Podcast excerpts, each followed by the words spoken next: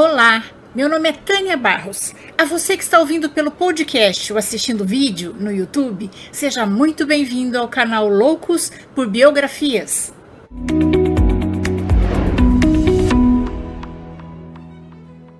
E se você é novo por aqui e gosta de biografias, convido você a se inscrever no canal. E se gostar deste vídeo, deixe seu like, seu comentário, porque isso ajuda o canal a crescer. Agora vamos lá, senta que lá vem história. Você sabia que o quadro mais caro feito no Brasil é de uma mulher? Pois é. Hoje vamos conhecer um pouco da vida e da obra de Tarsila do Amaral. Ela foi uma das artistas plásticas mais importantes da primeira fase do modernismo, que esse ano completa 100 anos. Encheu sua tela de cores vibrantes, que melhor traduz o colorido do país aquarela. Seu quadro Abapuru de 1928 é o quadro mais importante já produzido no Brasil. Abapuru foi o quadro que inaugurou o movimento antropofágico nas artes plásticas no Brasil e está avaliado em cerca de 45 milhões de dólares. Mais uma brasileira que vale a pena conhecermos a história. Tarsila do Amaral nasceu no dia 1 de setembro de 1886, na Fazenda São Bernardo, em Capivari, interior de São Paulo. Filha de José Stanislau do Amaral e de Lídia Aguiar Amaral. Cresceu em um lar patriarcal, autoritário e tradicional de uma família rica de São Paulo. Era neta de José Stanislau do Amaral, proprietário de diversas fazendas de café no interior do estado de São Paulo e apelidado de milionário. Já herdeira de apreciável fortuna e diversas fazendas, nas quais passou a infância e a adolescência, e onde foi lhe ensinado ler, escrever, bordar e falar francês. O lazer se dividia entre o piano e passeios campestres e a pesquisa minuciosa na enorme biblioteca do seu pai. Tarsila estudou no tradicional Colégio Sion de São Paulo e completou seus estudos no Colégio Sacré-Cœur de Jesus, em Barcelona, na Espanha, onde aos 16 anos pintou seu primeiro quadro, Sagrado Coração de Jesus. Em 1906, casou-se com seu primo, o médico André Teixeira Pinto, o casal teve apenas uma filha, Dulce.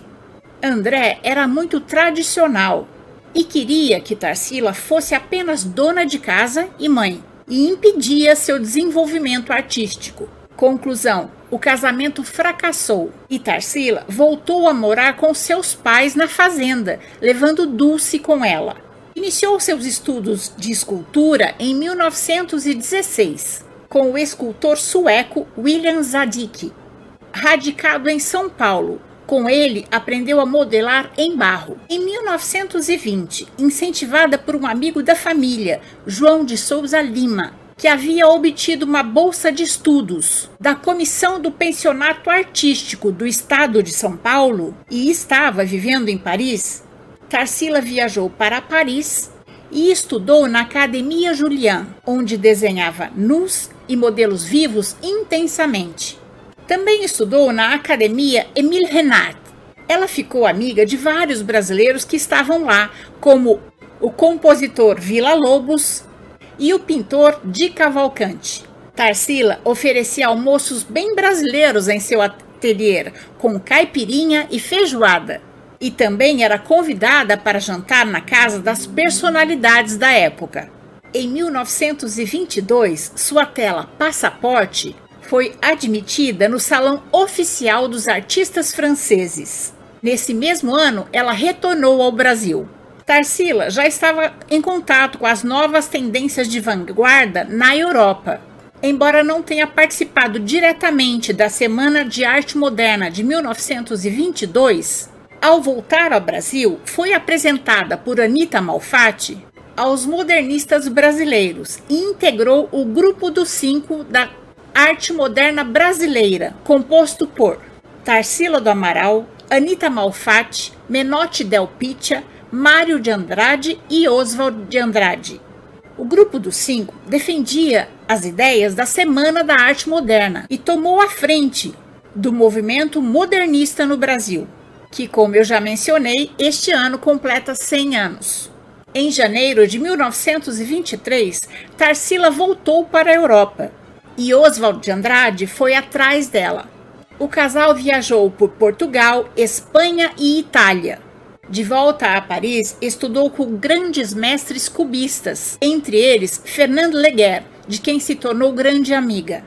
Um dos quadros que mais fez sucesso de Tarsila quando ela expôs na Europa foi A Negra. Essa tela foi pintada por Tarsila em Paris, enquanto ela tinha aulas com Fernand Leguer. A tela impressionou tanto Leguer que ele a mostrou para todos os seus alunos, dizendo que se tratava de um trabalho excepcional. Em A Negra, temos elementos cubistas no fundo da tela. Ela também é considerada antecessora da antropofagia na pintura de Tarsila. Essa negra de seios enormes e lábios caídos são reminiscências das antigas escravas da fazenda de onde Tarsila nasceu e cresceu. Eram as amas secas que cuidavam das crianças. Naquele tempo, as negras amarravam pedras nos seios para ficarem bem compridos e elas jogavam os seios para trás para amamentarem suas crianças presas nas costas e continuarem trabalhando. O poeta suíço Blaise Cendrars a apresentou a pintores como Pablo Picasso, escultores como Brancusi e músicos como Stravinsky. Em Paris, Tarsila foi a um banquete em homenagem a Santos Dumont, com uma capa vermelha maravilhosa. Além de linda, Tarsila era muito elegante e se vestia com os melhores costureiros da época. Sua presença era marcante em todos os lugares que frequentava. Depois desse jantar, eternizou esse momento num autorretrato, Monte Rouge. Como eu disse anteriormente, Tarsila do Amaral foi uma das artistas mais importantes da primeira fase do modernismo, concretizando em suas obras todas as aspirações de vanguarda formuladas pelo Grupo dos Cinco. Sua obra atravessou três fases denominadas pau-brasil, antropofágica e social. A primeira fase, pau-brasil, teve início em 1924, quando Oswald de Andrade divulgou o Manifesto Pau-Brasil, defendendo o nacionalismo. Tarsila rompe completamente com o conservadorismo e enche suas telas de formas e cores assimiladas em sua viagem de redescoberta do Brasil, realizada em Minas Gerais, com seus amigos modernistas e o poeta suíço Blaise Cendrars nas cidades históricas mineiras. Tarsila disse: Encontrei em Minas as cores que eu adorava em criança. Ensinaram-me que eram feias e caipiras, mas depois vinguei-me da opressão, passando-as para minhas telas. O azul puríssimo, o rosa violáceo, o amarelo vivo e o verde cantante. Tarsila exalta as cores e temas tropicais brasileiros surgem os bichos nacionais, mencionados em poemas de Carlos Drummond de Andrade, a exuberância da fauna e da flora brasileira, as máquinas e trilhos que estavam começando a surgir e eram símbolos da modernidade urbana, também são exemplos dessa época a tela A Feira, a Estação Central do Brasil e O Pescador. Esse quadro tem um colorido excepcional e trata de um tema bem brasileiro. Ele foi exposto em Moscou, na Rússia, em 1931 e foi comprado pelo governo russo. Em 1925, estando em Paris, Oswald de Andrade lançou o volume de poesias Pau Brasil, com ilustrações de Tarsila. Seus tons de intensidade e força absurdas são reminiscências da infância saudável da pintora no interior do estado de São Paulo. Desde então, Tarsila adota, de forma quase rebelde e contestadora, cada colorido excessivo para, assim, melhor representar o país aquarela. No entanto, engana-se quem pensa que Tarsila era uma pintora estritamente rural Em 1926, a pintora realizou sua primeira exposição individual na Galeria Percy, em Paris, com grande sucesso. Nesse mesmo ano, casou-se com Oswald de Andrade. A segunda fase da obra de Tarsila do Amaral é a antropofágica e teve início no mais radical de todos os movimentos do período modernista, a antropofagia. O movimento foi inspirado em seu quadro Abapuru. Como eu já disse anteriormente, mas é gostoso ressaltar, esse é o quadro mais importante já produzido no Brasil. Tarsila pintou esse quadro para dar de presente de aniversário para seu então marido, o escritor Oswald de Andrade. Quando Oswald viu a tela, ficou impressionado e chamou seu amigo, o também escritor Raul Bopp. Ambos ficaram olhando aquela figura estranha e acharam que ela parecia uma figura indígena, antropófaga. Aí Tarsila lembrou-se do dicionário tupi-guarani do seu pai e batizou o quadro de Abapuru, que significa homem que come carne humana, o antropófago. Tarsila contou que o Abapuru era uma imagem em seu inconsciente tinha a ver com as histórias de monstros que comiam gente que as negras contavam para as crianças. A obra inspirou o escritor Oswald de Andrade a escrever o Manifesto Antropófago e fundaram o movimento antropofágico. Partidários de um primitivismo crítico, os antropófagos propunham que a cultura estrangeira fosse deglutida aproveitando dela suas inovações artísticas, porém sem perder a nossa identidade nacional, transformando-a em algo bem brasileiro. O Abapuru foi a tela mais cara já vendida no Brasil até hoje. Ela foi comprada pelo colecionador argentino Eduardo Constantini e hoje é avaliada em 45 milhões de dólares. O segundo exemplo dessa fase é a maravilhosa tela O Lago, seu sobrinho Sérgio comprou essa tela e permaneceu com ela por muitos anos. O terceiro exemplo é a tela Antropofagia. Nessa obra temos a junção do Abapuru com a Negra e é uma das telas mais significativas de Tarsila do Amaral. O colecionador Eduardo Constantini, dono de Abapuru, está muito interessado nesse quadro e já ofereceu uma soma muito alta por ele, que foi recusada por seus atuais donos. Em julho de 1929, Tarsila expôs suas telas pela primeira vez no Brasil, no Rio de Janeiro. Nesse mesmo ano, aconteceu a quebra da Bolsa de Nova York, conhecida também como a crise de 1929. A depressão econômica dos Estados Unidos repercutiu imediatamente no mercado mundial levando o capitalismo à maior crise de sua história. Tarsila e sua família de fazendeiros exportadores de café sentiram no bolso os efeitos da crise. O desenvolvimento brasileiro vinha aos saltos, primeiro no século XVII com os engenhos de açúcar, depois foi a vez dos mineradores de ouro em Minas Gerais, seguidos pelos barões do café. Uma época tão grandiosa também acontecia na Europa, a chamada Belle Époque, com o desenvolvimento industrial, das artes e da ciência. A crise na exportação do café no Brasil já vinha desde 1920. O pai de Tarsila já tinha hipotecado algumas fazendas, mas estava conseguindo se segurar. Mas, com a quebra da Bolsa de Nova York, as exportações diminuíram drasticamente. A economia brasileira agroexportadora não conseguiu resistir à retração mundial e a crise econômica se alastrou por todo o país, motivando muitas falências, arruinando a produção agrícola e provocando um brutal desemprego. Tarsila e sua família de fazendeiros exportadores perderam praticamente todos os seus bens e toda a sua fortuna de um dia para o outro.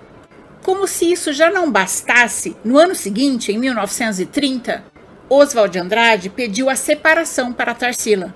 Ele estava apaixonado por outra mulher, a revolucionária Patrícia Galvão, conhecida como Pagu.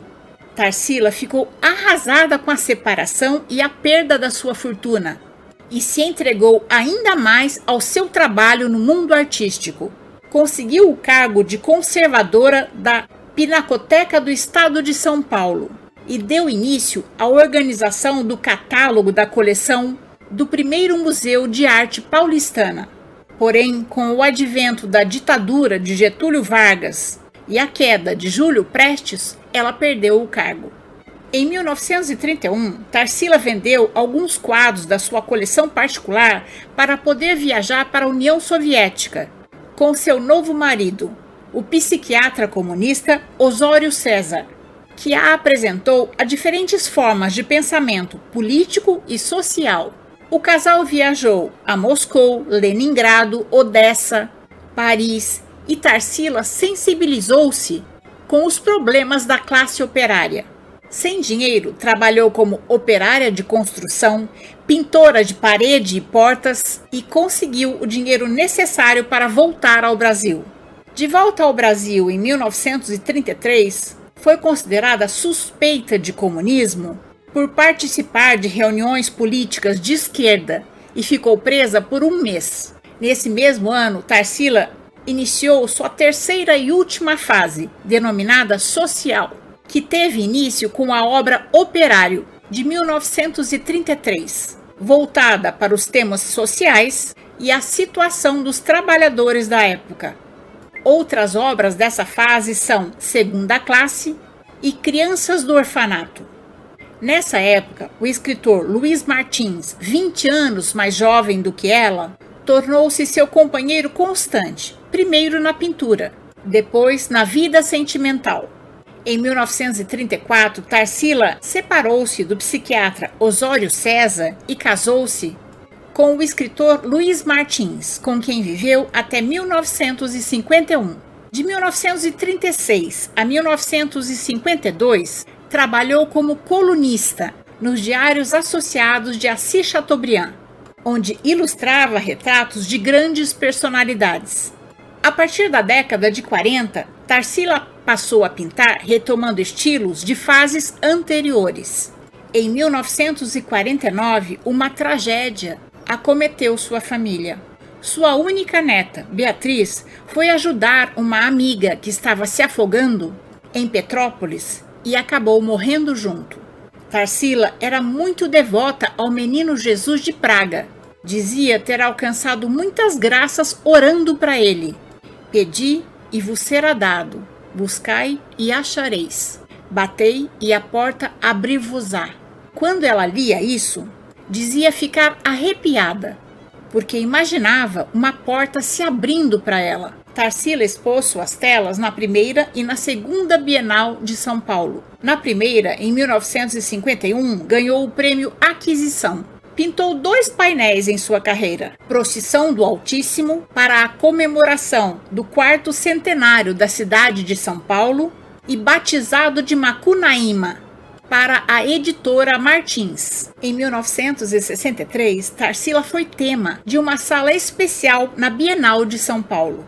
Em 64, teve uma participação especial na 32ª Bienal de Veneza, na Itália. Ela vinha sentindo muitas dores na coluna e em 1956 foi submetida a uma cirurgia.